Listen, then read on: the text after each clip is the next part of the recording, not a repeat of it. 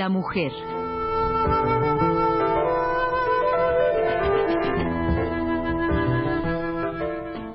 Por Elena Urrutia.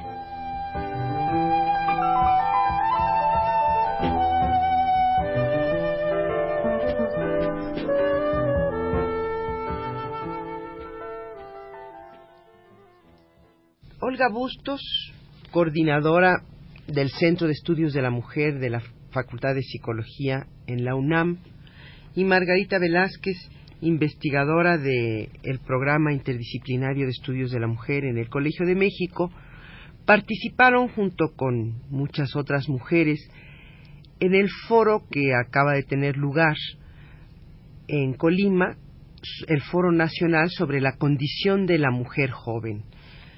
Olga y Margarita, ustedes que tienen ya una práctica larga en, en, esta, en este tipo de reuniones nacionales, eh, ¿cómo vieron este, este foro nacional de la condición de la mujer joven que el CREA organizó? ¿Lo vieron eh, que, que, seguía eh, los patrones de las otras reuniones nacionales o que tenía algo diferente, que si hubo alguna aportación.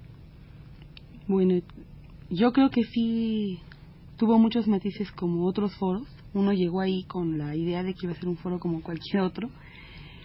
Pero creo que el matiz diferente fue la cantidad de jóvenes que participaron, de mujeres jóvenes y de varones jóvenes que había uno llegó y no se encontró a las viejas caras conocidas en todos los foros de las mujeres, sino que llegó y se dio cuenta que habían muchachas jóvenes que tenían muchas ganas de participar. Creo que este es un matiz nuevo. ¿De dónde venían esta gente joven? Olga. Mira, eh, concretamente en la mesa que yo estuve participando, eh, para mí fue realmente muy sorpresivo el hecho de que eh, los jóvenes realmente tuvieron una participación que yo no esperaba. Muchas veces se, se subestima la participación de los jóvenes, se tiene la, la, idea tradicional de que por ser jóvenes eh, hay muy poca madurez en las participaciones. Para mí la experiencia fue muy rica, eh, las participaciones fueron muy positivas, muy maduras. La, la, población o el tipo de jóvenes que asistieron a, este evento pues iban desde eh, estudiantes de normal, educadoras, eh, bachillerato, algunas personas del Politécnico, de universidades eh, y algunas personas de otras de, de, otras instituciones que como jóvenes están trabajando. Y creo que lo que en esta ocasión además es, es relevante es que efectivamente había un intento de reunir gente de, de todas partes, de del país, no, no como suele suceder gente de la Ciudad de México. Y además con un, una característica específica que era un foro abierto a todos los partidos políticos. Y yo creo que eso también le dio mucha fuerza al foro. Claro. Iban de todos los partidos políticos, de todas las instituciones gubernamentales y no gubernamentales, y eso le dio también mucha fuerza. Y tal vez equilibraba el peso del PRI, que era pues quien finalmente, digo, el partido fuerte de, de la institución que, que, convocaba el foro, ¿no? del CREA y, y, y, pues toda la participación oficial, eh, evidentemente pues era priista y entonces esto daba un equilibrio, ¿no? Sí, a mí me llamó mucho la atención que pues el foro fuera pluralista, que asistieran desde representantes de diferentes partidos hasta estudiantes eh, o jóvenes que si bien no están afiliados a algún partido político, de alguna manera comparten intereses e ideologías diferentes. Y como que nuevamente yo vuelvo a recalcar aquí que siendo pues estos jóvenes eh, nosotros estuvimos, nosotros, eh, parte de la dinámica que seguimos en las sesiones fue que ellos se presentaran al principio y que dijeran desde su nombre hasta de dónde venían y cuál había sido su interés por participar en el foro y que señalaran su edad. Nos dimos cuenta que esta edad fluctuaba desde 17 años hasta veintitantos años. Entonces, el rango, pues, de, de, edades iba desde un adolescente hasta una persona que empieza a entrar en la juventud. Y, y realmente, a pesar de toda esta diferencia de, maneras de pensar, de pertenecer a diferentes partidos, de tener ideologías diferentes, la verdad que a mí, para mí sí fue una enseñanza muy grande el que los jóvenes pudieran eh, guardar eh, cierto respeto hacia los demás. Eh, en la mesa en la que yo participé, incluso estaban cuatro o cinco personas ya mayores, digamos mayores de, de 50 años, donde también por el, por el tipo de trayectoria que habían tenido, ¿sí? por el tipo de experiencias o el tipo de situación en que los había colocado la misma sociedad, pues tenían una, una concepción más tradicional acerca de lo que debiera ser la juventud. Sin embargo, eh, eran la mayoría jóvenes y cuando estas personas expresaban sus opiniones, a pesar de que seguían sonando tradicionales, y yo, así, yo aquí sí quiero reconocer que estas personas, para mí fue muy meritorio que asistieran, eh, de todas maneras se vio mucho respeto por parte de los jóvenes. A mí me llamó mucho la atención que asistieron incluso de algunos lugares, por ejemplo, como de la Sierra de Puebla, donde es difícil en muchas ocasiones el poder desplazarse de, de un lugar a otro, ¿sí? y experiencias muy, muy interesantes porque son jóvenes que tienen contacto desde con jóvenes indígenas, jóvenes rurales, y no nada más pues queda la, la perspectiva esta que muchas veces reduce al medio urbano. ¿sí? Claro. Margarita, a mí me gustaría, tal vez tú podrías un poco resumir lo que fue la aportación ya en las conclusiones que se presentaron el último día de esta reunión que, tuvo lugar el 22, 23 y 24 de febrero en Colima, eh, con las cinco mesas que trataban temas, una de trabajo, otra aspectos legales, otra educación, otra salud y seguridad social, y otra participación política, económica y social de la mujer. A mí me gustaría, Margarita, pues que, que, trataras de resumir un poco cuáles fueron las conclusiones y sobre todo lo más relevante, lo más rescatable que creo que fue lo que lo que se vio aquí, ¿no? Sí, mira, Elena, como en todos los foros, lo decías antes, hubo conclusiones como en todas, ¿no? O sea, las conclusiones tradicionales acerca de trabajo, educación, etcétera. Resumiendo, yo creo que una, por ejemplo, fue la propuesta de foros permanentes que se dio en la mesa de trabajo y bueno, la que sonó en tres mesas y sonó muy fuerte y fue la propuesta para la despenalización del aborto, ¿no? Y la revisión de la legislación correspondiente a estupro y violación. Yo creo que esta, esta fue una de las de las propuestas más relevantes.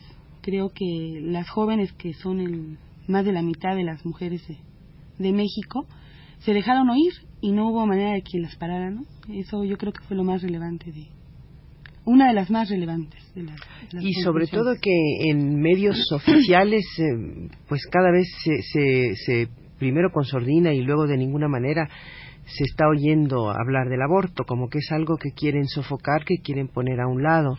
Mira, yo creo que eso se sintió durante el foro, ¿no? Es decir, hubo gentes que sí eh, estaban en contra del aborto, que no supieron defender una posición, que eran la minoría eh, y que las rebasó, las rebasaron las, las jóvenes, las rebasaron este, todos los intentos que se hicieron y esa es una realidad. Yo creo que lo que pasa es que, como tú decías, todos los intentos oficiales por dejar de hablar del aborto o por meterlo en carpeta, a pesar de nueve meses de campaña con este mucho hablar de esto, de repente se, se para el tema, ¿no?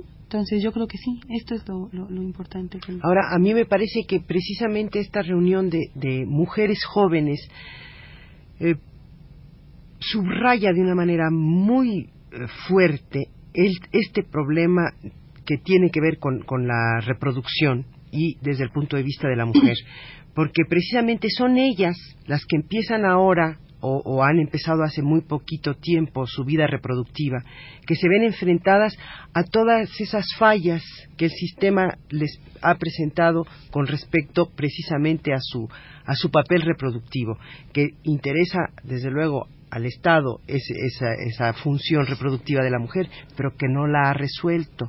Y evidentemente que el aborto, no, la liberalización del aborto, la despenalización del aborto no lo va a resolver, pero es una de tantas instancias que hay que resolver, porque estas mujeres que eh, oímos cifras que eran terribles, ¿se acuerdan ustedes de este, este caso de que apareció en estadísticas el año pasado de, de 10 niñas muertas de 11 años, de menores de 11 años por parto.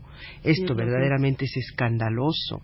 Entonces es, eh, eh, es algo que no se puede ocultar, es un sol que con un dedo no se puede ocultar y que estas mujeres eh, que, que se van a pasar 30 y 40 años de su vida tomando pastillas, si es que tienen acceso a las pastillas, porque ni siquiera eso, en una ignorancia absoluta de lo que es su sexualidad, eh, creo que, esto era bien importante. Sí, yo creo que además hay formas de, de, de, de regulación de la, de la reproducción que son más más peligrosas y más violentas que el aborto, como es el caso de la esterilización de mujeres campesinas, por ejemplo. Claro, que esa es una violencia brutal. Es una violencia brutal que yo creo que también es matar partes de uno mismo y yo creo que es violar el derecho humano y que eso sí se, se permite o por lo menos se soslaya dentro de las políticas oficiales de acuerdo a estudios muy recientes. Pero además, Margarita, tú, tú mencionas el caso de las campesinas, pero no es el único. No,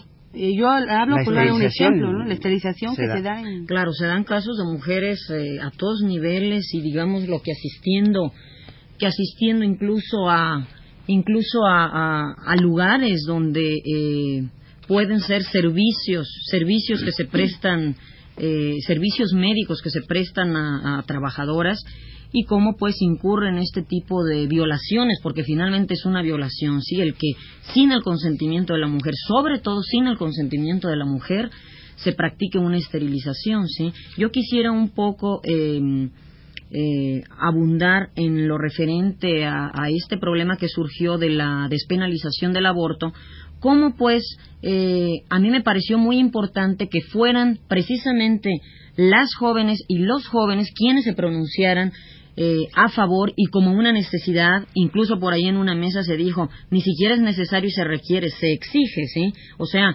finalmente ellas son las que van a llevar este problema, las que van a llegar la las que van a llevar la carga. A mí me llamó mucho la atención cómo la mayoría de las personas que estuvieron en desacuerdo son personas que ya habían, eh, que eran personas o bien que ya habían pasado su ciclo reproductivo o de alguna manera ya tenían X número de hijos y que eh, pues este era un foro de la mujer joven, entonces se me hizo pues que aunque no podemos hablar que hubo una, una aprobación unánime de esto, lo que sí, en lo que sí podríamos este, ponernos de acuerdo es decir, de que sí hubo una aprobación unánime por parte de las jóvenes y de los jóvenes, ¿sí? Mira, Olga, deja que te interrumpa un minuto. Inclusive llegando a la anécdota, ¿no? Muchachas jóvenes que llevaban una línea de no aborto, se pararon en la, pronunciarse, en, contra. del aborto, se, se, pararon en una de las mesas y lo abrieron. Y lo dijeron, yo trabajo en tal lugar, a mí me dijeron que viniera y me pronunciara en contra del aborto, no puedo. Mi jefa está en esta mesa y ya me voy. No volvimos a saber de la muchacha, pero así fue, ¿no? Eso es increíble, o sea, la persona entra, la joven entra en un conflicto acerca de qué es lo que piensa por acá, o sea, cuáles son sus ideales, cuáles, de qué está convencida y qué es lo que externamente, dado que eh, está trabajando en algún lugar donde se le prohíbe pronunciarse eh, a favor de esto, pues definitivamente ahí la, la posición es mejor me retiro. Si digo en contra, estoy traicionando mis, mis ideales, mi manera de pensar. Si digo que sí a favor, pues me corren del trabajo. Entonces, mi posición, pues es mejor retirarme, ¿sí?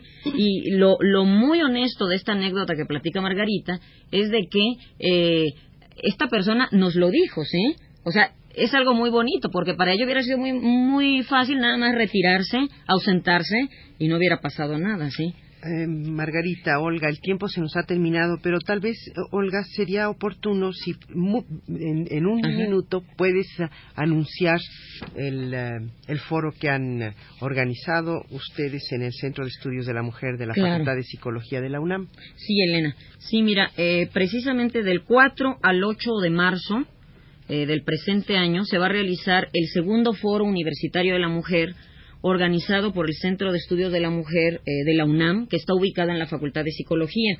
el año pasado, a principios de año, se, llevó a cabo el primer foro. Eh, entonces, por esto ahora pues eh, se trata de continuar, es el segundo foro, en él se van a abordar diferentes temas como eh, la mujer y el trabajo, la sexualidad, eh, la mujer y legislación, mujer joven, educación y cultura. Nosotros nos interesa que asista el mayor número posible de personas. Esto va a tener lugar en la Facultad de Psicología de 10 a 2 de la tarde y de 5 a 8 de la noche, ¿sí? Gracias. Del 4 al 8 de marzo de 1985. Gracias, Olga.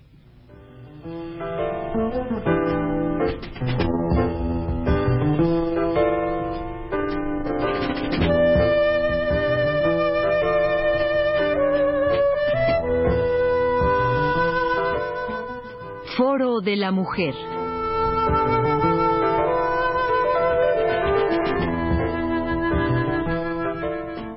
Por Elena Urrutia.